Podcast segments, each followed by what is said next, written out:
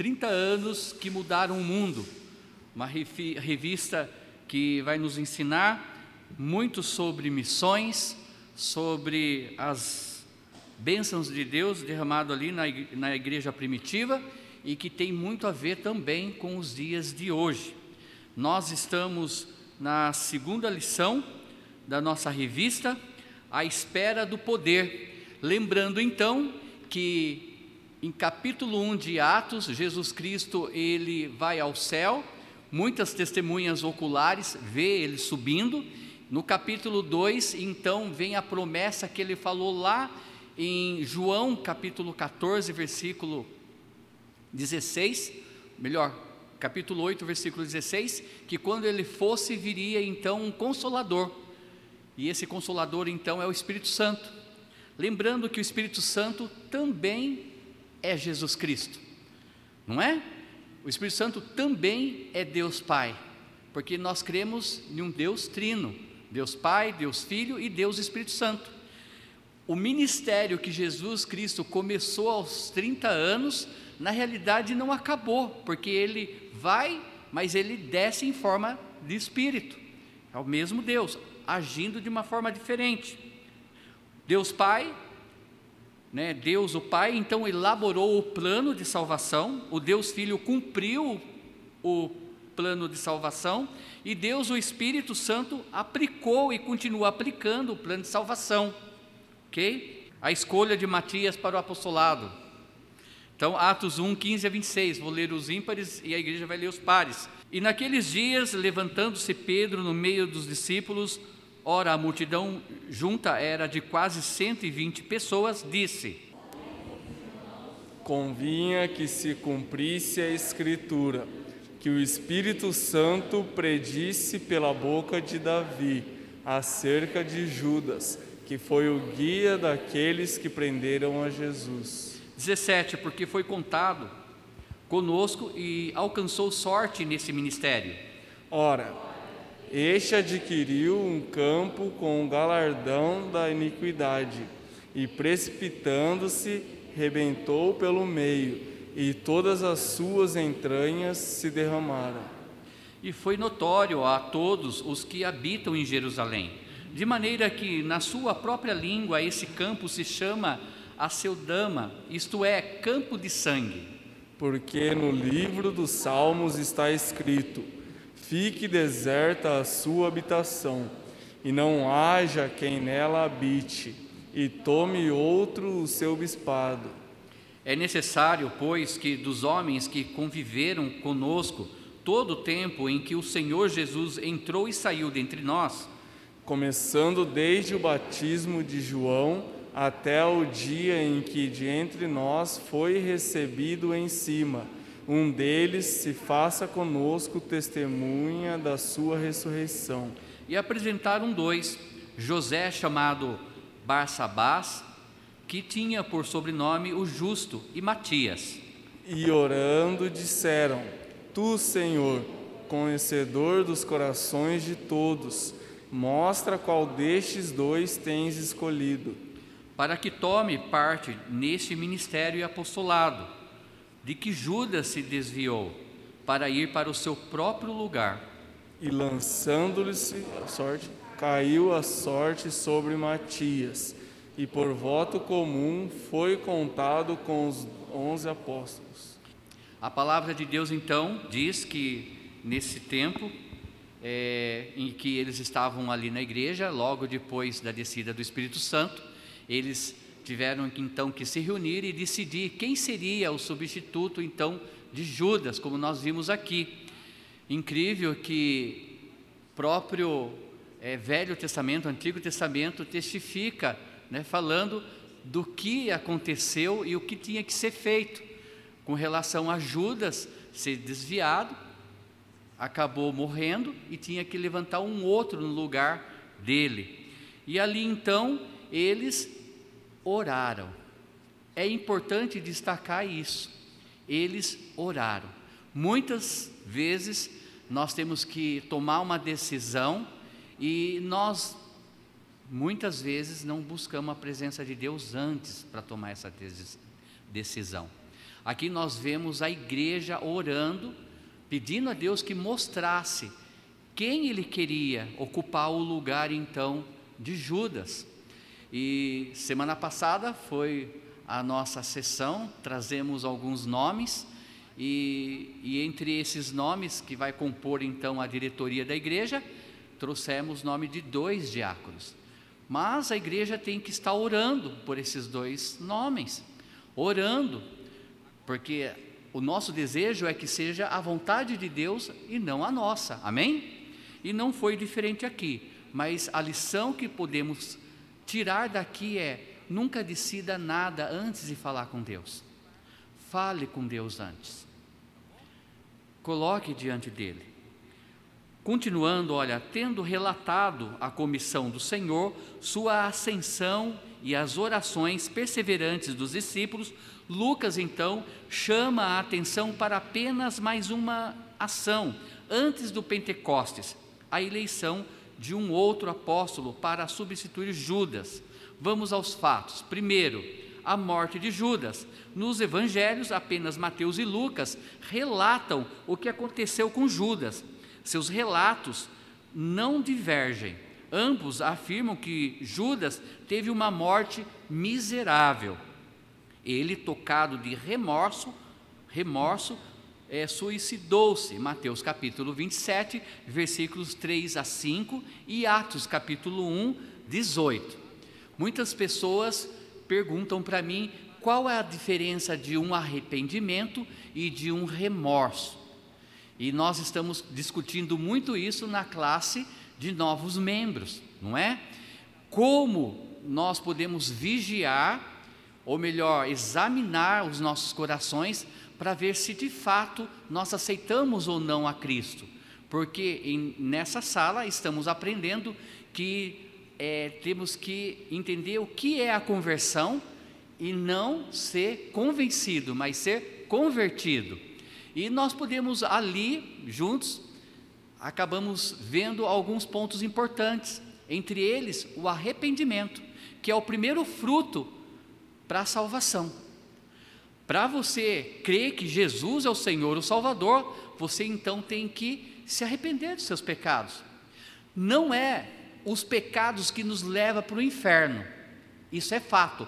Muitos erram dizendo isso. O que nos leva para o inferno? Ou melhor, o que leva uma pessoa para o inferno? Oi? As suas decisões de não aceitar Cristo. Fato. Uma pessoa, ela vai para o inferno porque ela não creu que Jesus é o Senhor. Aquele que tem o Filho de Deus tem a vida eterna, aquele que não tem o Filho de Deus, permanece sobre ele a ira de Deus. João capítulo 3, versículos, é, versículo 36. Mas arrependimento, o arrependimento nada mais é do que aquele sentimento que pesa o seu espírito que você se sente mal diante de Deus, que você não consegue nem erguer a cabeça, porque você sabe que errou diante de Deus.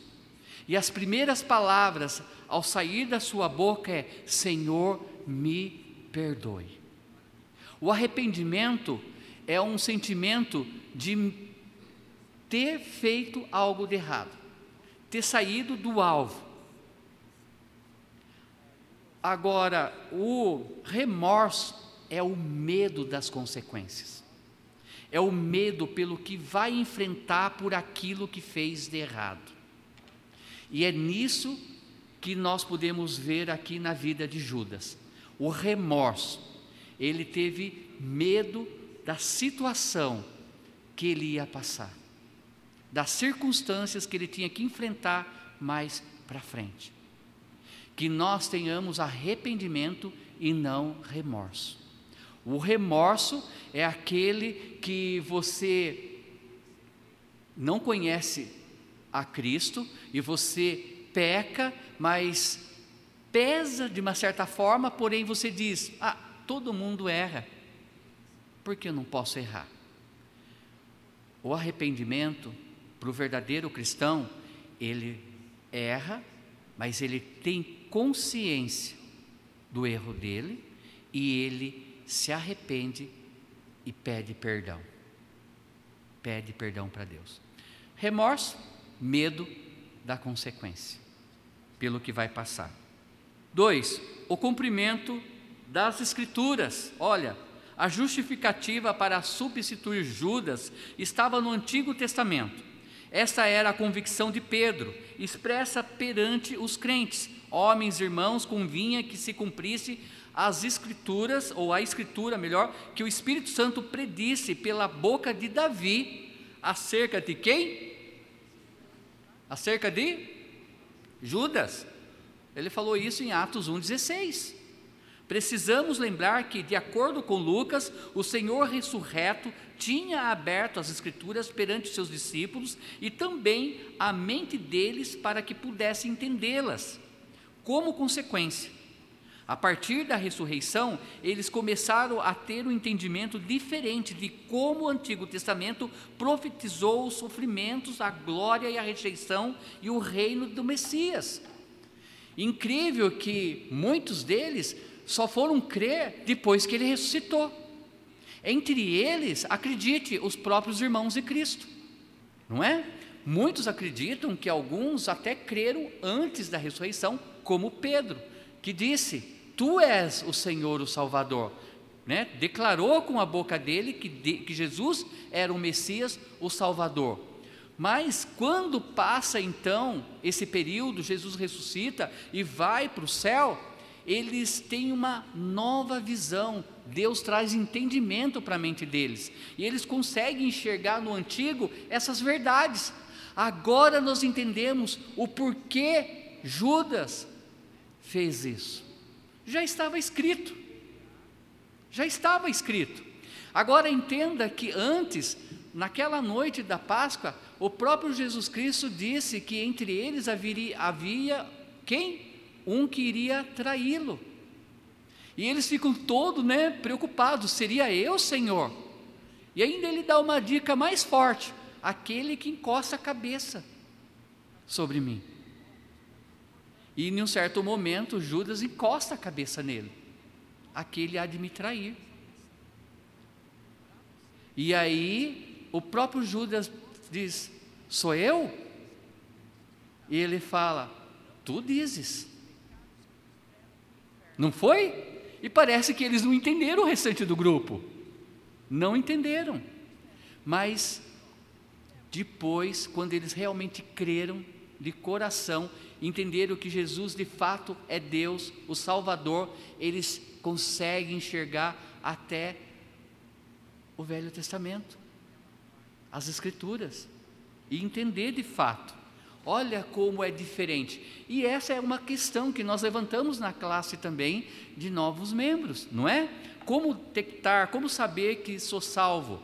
Antes, nós éramos cegos espiritualmente. A palavra de Deus diz que Satanás cegou este mundo.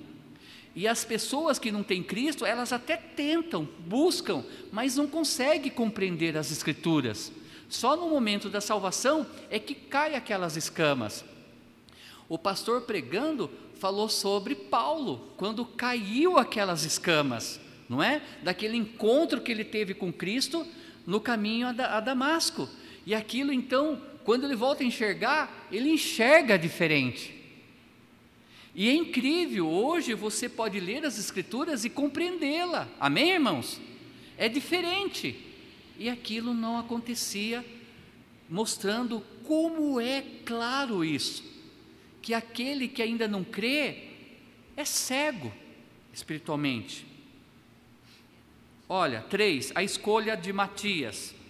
A proposta de Pedro para que fosse escolhido um décimo segundo apóstolo para substituir Judas, Atos 1, 22, identifica seu entendimento do apostolado. O ministério apostólico exigia perfil. Lembramos que tanto para os apóstolos como hoje para os pastores, lembrando que são diferentes, não é? Hoje existe apóstolo, apóstolos, irmãos? Não, não existe. Apóstolos eram pessoas que deveriam estar andando com Cristo, ou que viu Cristo, que ouviu Cristo, viu ele sendo crucificado, morto, sepultado, mas viu ele também ressuscitado. Então havia credenciais. Até Paulo ele fala que ele é um apóstolo fora do tempo. Mas quem que chamou Paulo? Cristo. Não é? Diferente. Porém, sabemos que tanto para a época para os apóstolos como hoje para pastores e diáconos há credenciais, não é? E entre, não vou pregar sobre a questão do chamado de um pastor, mas a Bíblia relata de pastor, não de pastoras. Certo? E fala das credenciais que esse pastor deve ter: ser marido de uma só mulher. Mas fala lá ser mulher só de um marido? Olhando para título de pastora? Não. É lógico que se o pastor tem uma só esposa, ela vai ter só o pastor de esposo, mas não que ela é uma, uma pastora. Filho de peixe, peixinho é. Esposa de pastor, pastora ela não é. Tá? Né? Não é. Então entenda, mas Deus quem chama e ele exige um perfil e se exige algumas credenciais para aquela função. Atos 2, 21, 22 diz: E acontecerá que todo aquele que invocar o nome do Senhor será salvo. Homens israelitas, escutai essas palavras. A Jesus Nazareno, homem aprovado por Deus entre vós, com maravilhas, prodígios e sinais, que Deus por ele fez no meio de vós, como vós mesmos bem sabeis. Olha, o ministério apostólico deveria ser escolhido pelo próprio Senhor, Atos 1, 24. E orando, disseram: Tu, Senhor, conhecedor dos corações de todos, mostra qual desses dois itens, é, desses dois, tens escolhido. Não é? Nós temos que orar, porque Deus vai mostrar a pessoa certa, mas é Ele ser escolhido por Deus. Por isso, eu defendo que o pastorado não é uma profissão, é um chamado. Alguns colocam o pastorado como uma profissão. Errado. O, pa o pastorado é um chamado, como também os diáconos são chamados. Por isso que nós trazemos o nome, nós oramos e pedimos para que né, Deus mostre a tua vontade. Geralmente, quando uma igreja está convidando um pastor para assumir aquela igreja, o correto é examinar aquele pastor, mas um só? Não. Chamar outros também e orar para que Deus mostre qual deles é o pastor que ele quer para aquela igreja. Não é? Sempre deixando claro que é Deus quem escolhe, que é Deus que separa. Conclusão do estudo de hoje: Deus não faz nada sem ter propósitos é, definidos. Deus, Ele sabe o que Ele quer, não é? Hoje eu conversando com um irmão sobre a decisão em que ele deve tomar, se é Nínive ou se é Macedônia, Deus vai dar a paz que excede todo entendimento. E essa paz é diferente da paz do mundo. Essa paz Deus dá e ela é completamente diferente. Seja, eu falei para a pessoa, seja Nínive ou seja Macedônia, Deus vai mostrar. Se você tem que ser engolido por um peixe ou ficar cego no caminho de Damasco, o que você deve entender é que Deus usou ambos no tempo dele, da forma dele e para o propósito dele. Então Deus não faz nada sem ter propósito definido. Amém? Deus tem um propósito para a tua vida, Deus tem um propósito para essa igreja. E nós sabemos que todos nós que somos salvos fomos chamados para servir, independente de cargos eclesiásticos, independente de que posto você vai tomar, todos nós fomos chamados para servir. Isso é fato. Amém? Não foi diferente com relação ao, ao período de 50 dias entre a ressurreição e a ascensão. A igreja iniciante precisava afirmar-se na doutrina e na história do Evangelho. Por isso mesmo, quatro fatos foram e continuam sendo importantes para a autenticação da igreja. Primeiro, o comissionamento dos discípulos, a ascensão de Jesus, os apóstolos em oração e a escolha de Matias. Deus, ele teve um propósito e no tempo dele ele organizou tudo para que hoje nós estivéssemos aqui com uma igreja plantada, reunidos, aprendendo e louvando ao Senhor. Amém? E tudo você pode olhar para trás e ver ali nascendo, né, em Atos capítulo 2, tomando proporções, coisas acontecendo, vidas sendo é, deixadas para trás para seguir Cristo, outros morrendo sem Cristo, infelizmente, mas as igrejas tomando forma e cada igreja então crescendo no Senhor e cada um colocando em prática os seus dons espirituais. Amém? Que fica para nós?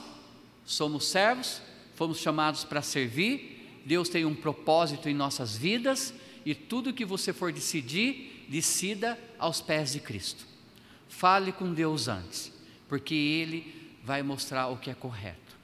Uma coisa eu digo, amados irmãos, não fique em dúvida se você deve servir Ele ou não. Você está aqui para servir. Amém?